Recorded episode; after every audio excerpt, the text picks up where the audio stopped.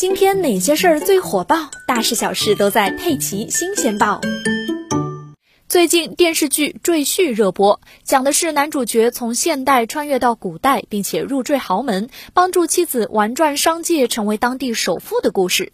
这让上门女婿一时成为人们津津乐道的话题。而杭州萧山上门女婿的话题也再次被提起。有文章说啊，杭州萧山是真正的赘婿天堂。中国赘婿哪家强？浙江杭州找萧山。萧山真的流行赘婿吗？入赘婚姻幸福吗？萧山区西河路的金点子婚介所已经开了二十一年，长盛不衰的法宝就是特色介绍上门女婿。婚介所负责人是五十五岁的李继言，在他的记忆里啊，萧山一直有招上门女婿的传统，追根溯源，甚至可以追溯到上世纪五六十年代。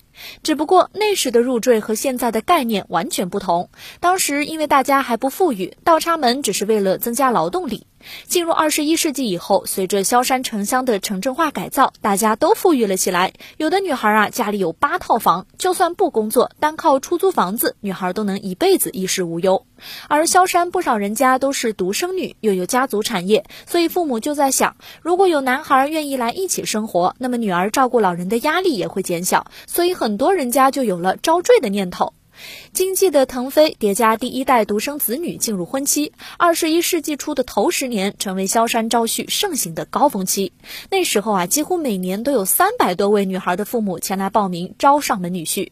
这几年数据下降了很多，现在每年大概一百位左右。但是值得注意的是，今年以来来主动咨询想做赘婿的男孩特别的多。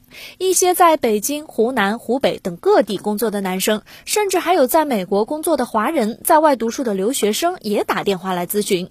总体来看呢，女方普遍比较看重男方的学历、相貌和职业。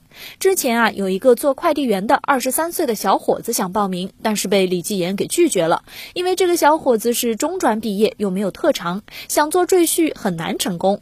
李继言告诉他，先去学门技术才有希望。一说到入赘啊，大家第一反应就是孩子随女方的姓，住在女方家里。但是近几年，随着全面放开二孩政策，部分赘婿家庭选择生两个孩子，一个随女方姓，一个随男方姓。不少入赘的男生也会选择共同买房结婚。而且现代赘婿在家庭中也是拥有话语权的。